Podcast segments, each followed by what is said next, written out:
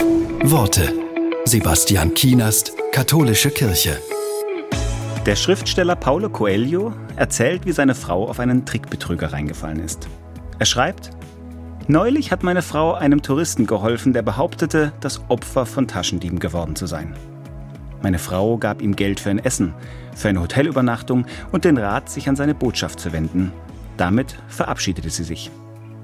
Zwei Tage später stand in einer Zeitung, dass dieser Tourist in Wahrheit ein Schwindler war, der gutgläubigen Menschen missbrauchte. Als ich die Nachricht las, meinte meine Frau nur, das wird mich nicht daran hindern, weiterhin zu helfen.